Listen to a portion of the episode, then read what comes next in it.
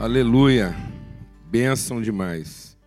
Muito bom estar aqui, um privilégio estar aqui nesse momento, uma, uma dádiva de Deus. É, é uma dádiva mesmo, um milagre, né? Quando foi agendado e, e por uma graça de Deus a gente pôde estar aqui. A Lana está aqui, não abria mão de estar aqui, ela estava lá dando uma, uma assistência para Lidinha, que está perto de dar a luz mas veio para poder estar com a amiga Roberta aqui. Amém? Graças a Deus. E ficou tenso lá, falou assim, eu tenho que estar lá, Roberta. E, mas é muito bom a gente, a nossa casa, poder participar disso tudo, estar tá aqui com a família toda, né? E, e testemunhar a disposição desses irmãos. Então, é, eu queria repartir com a igreja aquilo que Deus tem colocado no nosso coração, não a respeito apenas desse momento, não quero compartilhar uma, uma palavra sobre essa hora especificamente, mas a gente olhar para a palavra de Deus, aproveitando esse momento para entender a pedagogia da palavra de Deus na nossa vida. Amém, amado?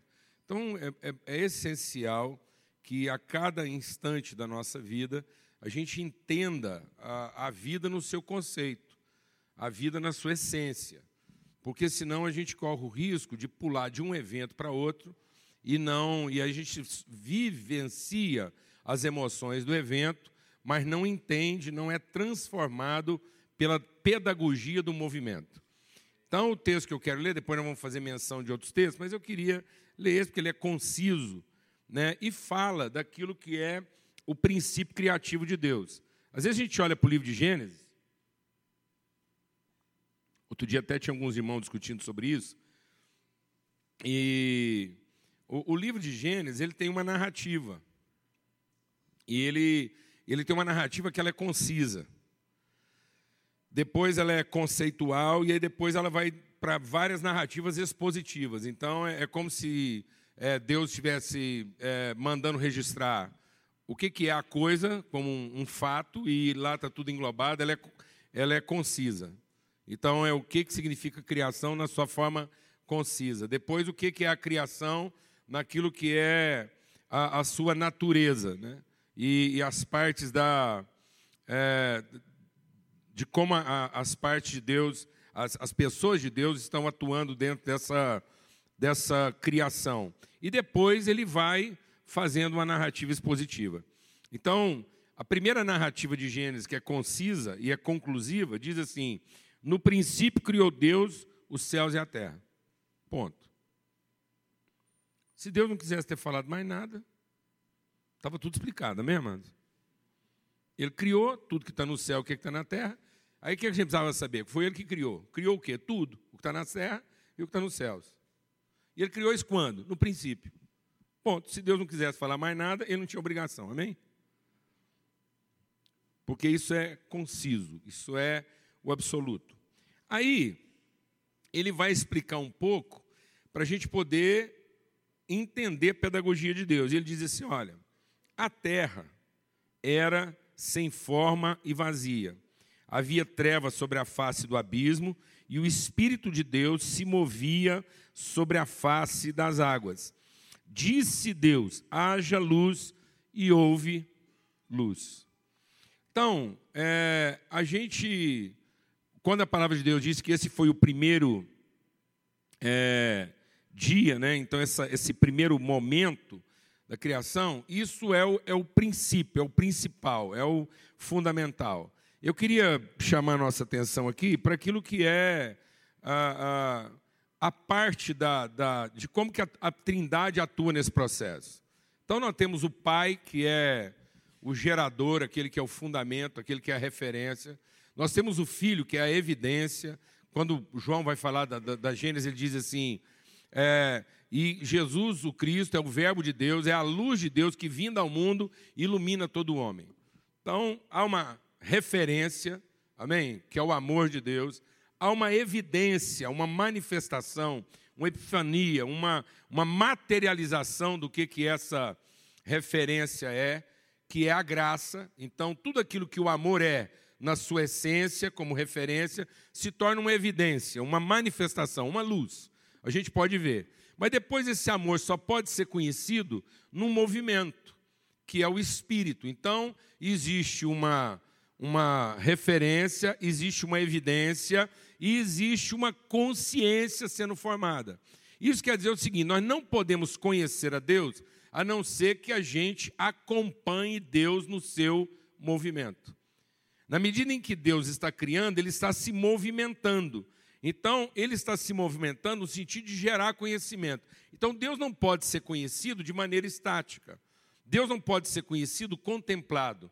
Deus não pode ser conhecido venerado. Deus só pode ser conhecido acompanhado. Por isso que a palavra de Deus diz, Jesus diz assim, olha, é, eu sou o caminho, a verdade e a vida. Eu não vou saber o que, que a vida é se eu não conhecer a verdade. E eu não vou saber o que, que a verdade que leva à vida é se eu não percorrer o caminho. E talvez é aí que a igreja tem se perdido. Porque nós temos perdido o aspecto pedagógico da palavra de Deus e nós temos nos atentado ao aspecto litúrgico. Então é muito comum eu querer que Deus para para prestar atenção em mim. Amém, mano?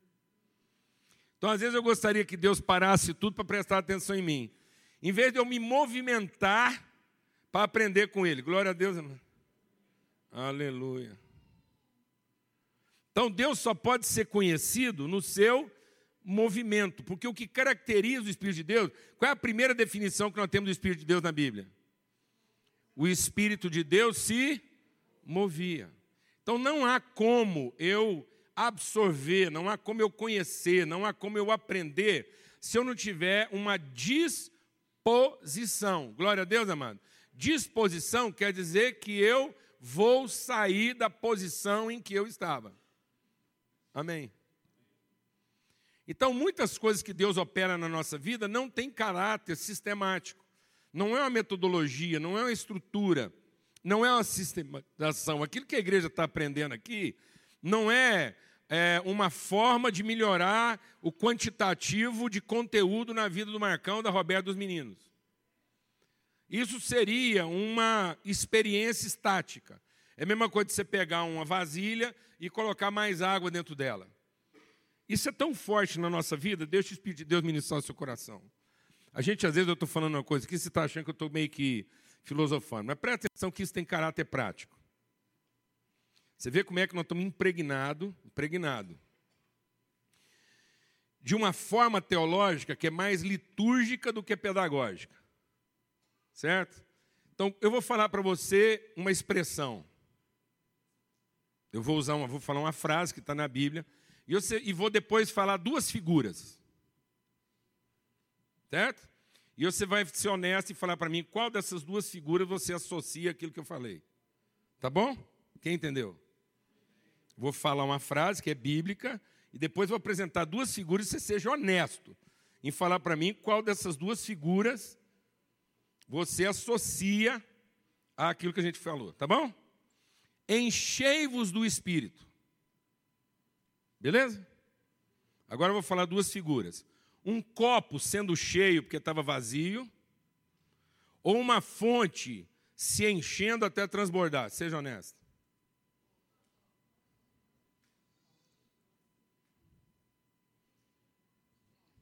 Está vendo? Você consegue ver a diferença? Não. Honestamente, o que, que a grande maioria pensou? Enchei-vos do Espírito, eu tenho uma carência e o Espírito Santo vai satisfazer minha carência. Está vendo? Eu tenho uma percepção de Deus o quê? De uma divindade que eu quero que venha onde eu estou parado e ela resolva o meu problema onde é que eu estou. E não um pai que me coloque para funcionar de acordo com aquilo que é a minha natureza. Glória a Deus, amado. Aleluia. Então nós temos uma perspectiva religiosa do Evangelho, litúrgica, devocional. E eu penso o seguinte: bom, ah, Deus vai me encher, então eu estou aqui parado, Deus vai vir para mim onde é que eu estou e vai começar a trabalhar em função das minhas carências. Não, amados. Enchei-vos é. Ele vai fazer com que aquilo que é a minha natureza funcione no seu movimento. Então Deus vai me movimentar. Ele vai me colocar para funcionar. Glória a Deus, amado. Aleluia, porque Deus só pode ser conhecido no movimento, no fluxo. Amém? Por isso que ele falou: ele encontrou uma mulher samaritana que vivia carregando um jarro vazio tentando encher ele. Aí Jesus falou assim para ela: no dia que você souber o que, que Deus já te deu, rios fluirão do seu interior. Então, amados, o Espírito se movimenta sobre a superfície do rio. Então, só é vida onde é rio. Então, só é vida onde é o que? Movimento. Nesse sentido, eu preciso compartilhar algumas coisas com essa igreja. Eu não vou falar nada com o Marcão, vou falar com vocês. Porque com o Marcão tem 30 anos que eu converso com ele. Ou mais. Seguinte, o Marcão e a e os meninos não voltam.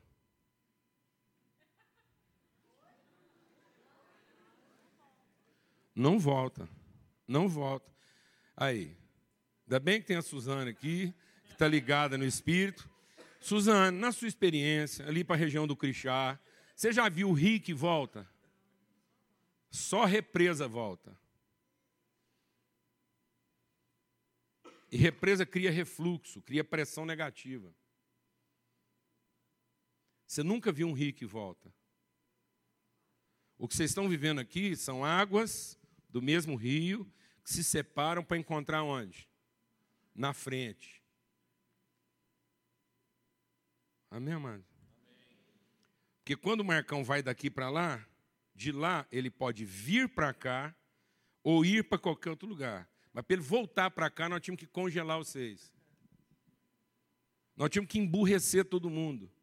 Nós tínhamos que garantir que ninguém ia aprender mais nada, não ia ser transformado, para ele conseguir encontrar vocês aqui agora no mesmo nível de conhecimento, não, no mesmo nível de ignorância que vocês estão. Porque se fosse para ser nível de conhecimento, ele tinha que encontrar para frente. Glória a Deus, amado. Então, como Deus não quer penalizar o Marcos e a Roberta, ele tem que voltar para cá para encontrar vocês nesse nível de ignorância, ele vai produzir movimento em todo mundo. Glória a Deus. Então, se Deus quiser, a gente volta a se encontrar. Mas não porque nós voltamos mas não é porque, porque nós estamos indo. Nós estamos obedecendo o movimento do Espírito na nossa vida. Nós estamos funcionando do jeito que Deus quer que a gente funcione. Porque se todo mundo pensar que isso aqui tem volta, então nós estamos pensando como um copo que precisa ser cheio na sua carência. E a gente não liberta as pessoas. A gente não tem a disposição de ver o movimento de Deus na vida delas. Porque nós vamos ficar estáticos esperando que Deus nos devolva aquilo que satisfaz a nossa carência.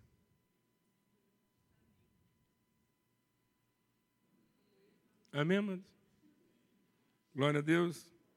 Então, em nome de Jesus, essa família não está prisioneira das nossas carências e Deus não tem que devolver essa família para satisfazer a carência de ninguém. Glória a Deus. Mas esse é um momento de aprendizado para todo mundo. Então a água vai correr calma e turbulenta para todo mundo, sei lá quem vai pegar as cachoeiras maior, mas o fato é que todos vamos nos encontrar o quê? Melhores, conhecedores, movidos pelo Espírito de Deus.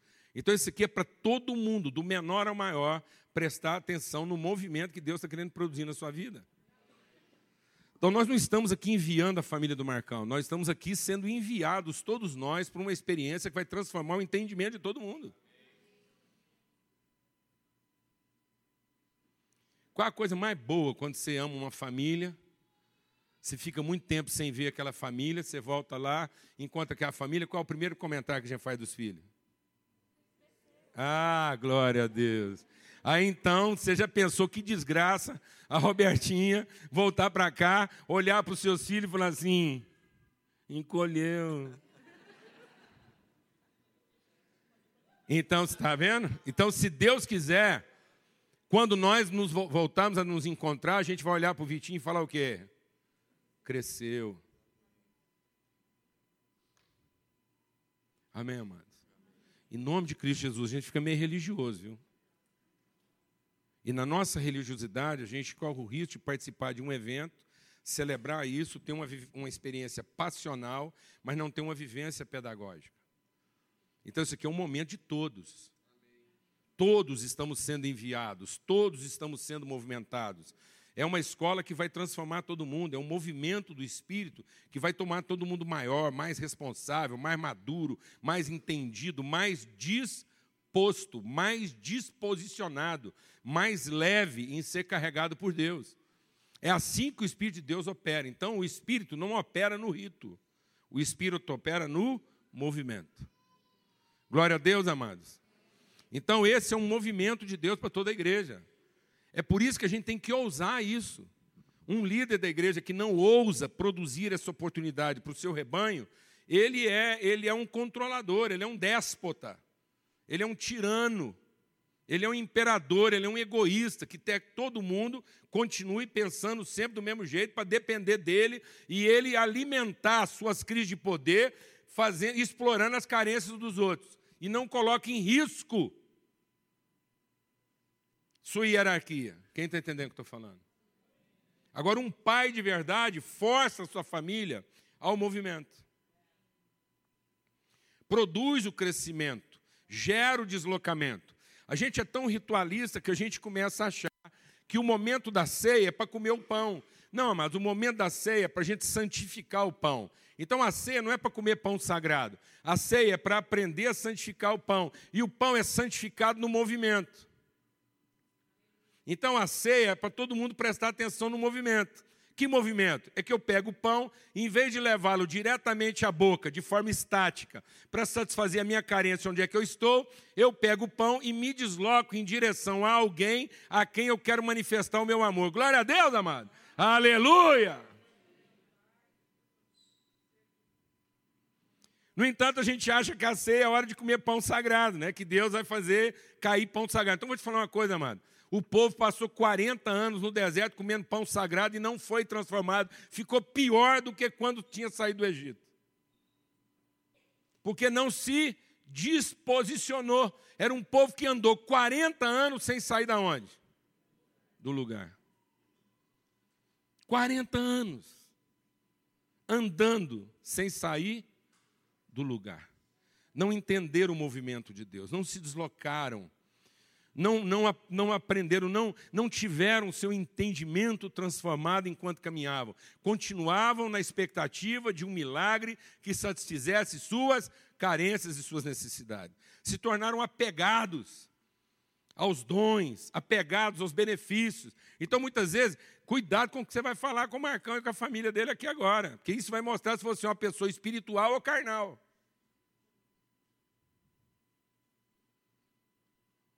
Vou te dar meu testemunho. Às vezes as pessoas não percebem. Mas eu vou te dar um testemunho pessoal. Tem gente que chega para mim e fala assim: rapaz, nós precisamos cuidar melhor da sua saúde, porque a gente ainda precisa muito de você. Eu fico assim. Não, nunca. Então eu fico pensando assim. Às vezes eu entendo. Eu entendo o amor de filho, aí a gente absorve no amor. Mas se você não tiver uma cabeça boa, você pensa que você é o quê? A leitoa. A leitoinha, o leitão que o Aristeu vai matar lá para nós comemorar o Natal. Que você está alimentando, que você quer ele mais gordinho para comer devagar. Quem está entendendo o que eu estou falando aqui? Às vezes a pessoa fala assim para mim: nós precisamos cuidar bem de você, porque nós precisamos de você mais tempo. Eu lembro da história de um fazendeiro. O cara foi visitar um fazendeiro e ele ficou admirado do tanto que a fazenda era bem cuidada. O pomar. Já viu quando você vai naquelas fazendas, Paulinho, que os pés das árvores é tudo pintado? De branco, tem pneu para as formigas não subir, sabe aquelas coisas? Aí a cerca pintada, o cara falou, mas que cara caprichoso. E para onde ele andava, o capricho aumentava. Mas aí, a hora que ele passou lá perto do chiqueiro, aí ele desentendeu. Porque passou perdendo um leitãozinho com a pernilzinho tudo enfaixado. Mas não é um negócio assim, SUS, não. Era um trem assim, entendeu? É, era um trem assim, beneficência portuguesa, entendeu? Era um trem assim, um curativo primeirona mesmo, o pernil assim com um curativo bom. Aí ele desentendeu. Foi lá no dono da fazenda falou: rapaz, eu já achava que você era um cara cuidadoso com as coisas, mas a hora que eu vi aquele leitão bem cuidado daquele jeito, o ferimento bem tratado daquele jeito, aí eu desentendi. Ele falou: não, rapaz, isso é porque nós estamos comendo ele aos poucos.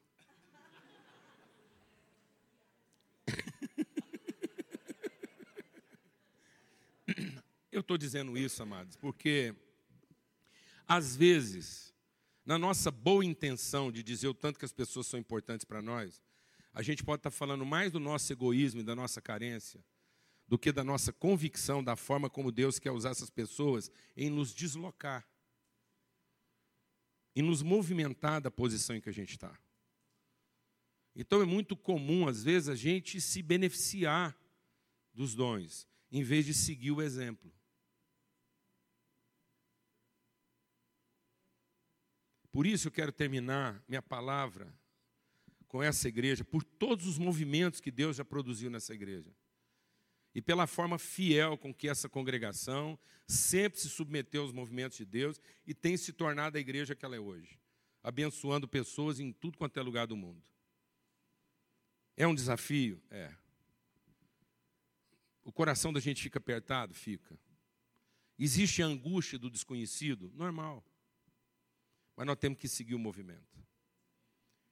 Nós temos que acompanhar a movimentação do Espírito para nos tornarmos a pessoa que Deus nos fez para ser.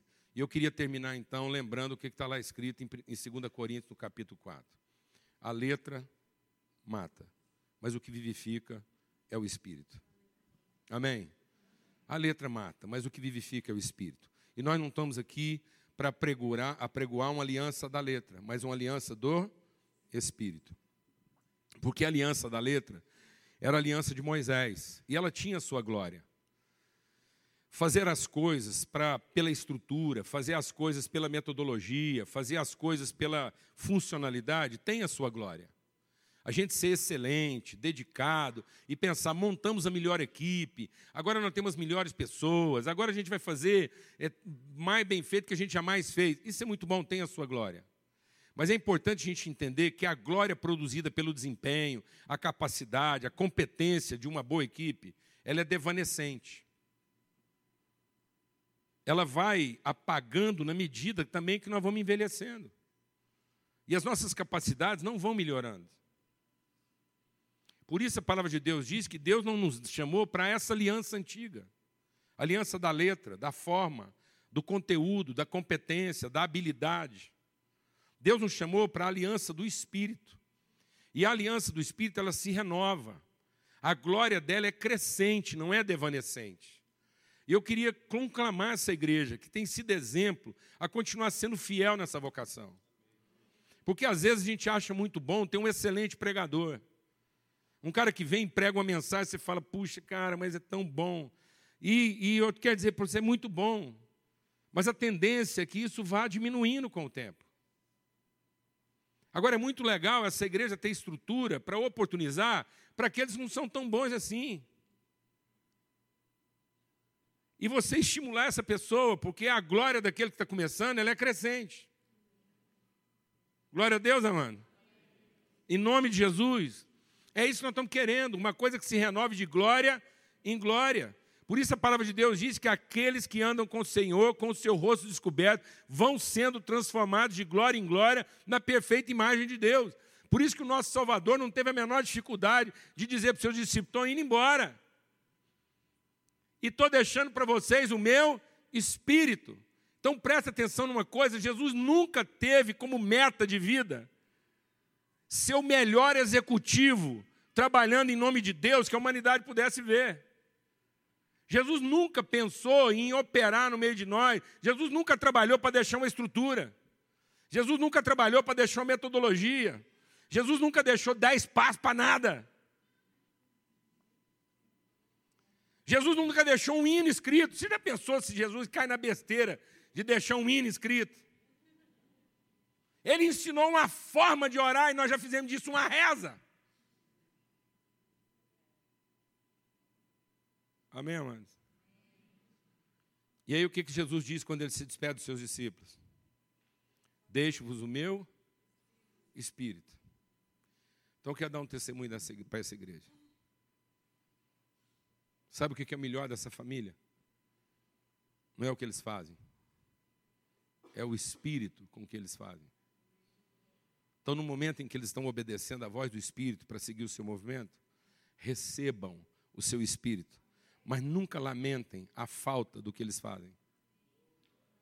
Porque o que nos aperfeiçoa não é o que alguém faz. O que nos aperfeiçoa é receber o Espírito com que ele faz. A melhor contribuição para essa igreja nunca foi o que eles fizeram. Porque sempre podia ter sido um pouco melhor. A melhor contribuição dessa casa com essa igreja foi o espírito com que eles fizeram. E nisso eles foram perfeitos. A gente nunca vai ser perfeito no que faz, mas a gente pode ser perfeito no espírito com que a gente faz. Então, nessa noite, nós recebemos esse espírito. Amém? E que todo mundo aqui receba esse espírito. O espírito de gente que sabia que não tinha capacidade, não tinha as competências, mas seguiu o movimento. Seguiu o movimento. Ouviu a voz do espírito e resolveu acompanhar Deus na sua caminhada. E nessa caminhada nós vamos nos tornando a pessoa que Deus nos fez para ser. Então eu quero exortar aqui o menor de todos. E quando eu estou falando de menor, não é menor no sentido pejorativo. Mas eu quero falar com aquele que talvez acha que é a pessoa mais incapaz, mais despreparada e mais incompetente. Eu quero dizer uma coisa. A igreja do Senhor Jesus Cristo não é lugar para as competências. A igreja do Senhor Jesus Cristo é lugar para desenvolver compromisso. Deus não é galardoador das competências. Deus é o abençoador dos compromissos. Pessoas que assumem a responsabilidade, que resolvem seguir o movimento, que entendem o chamado de Deus para seguir o Espírito que está sempre em movimento. Pessoas que aceitam ser rio. Então, se Deus quiser, uma hora a gente se encontra.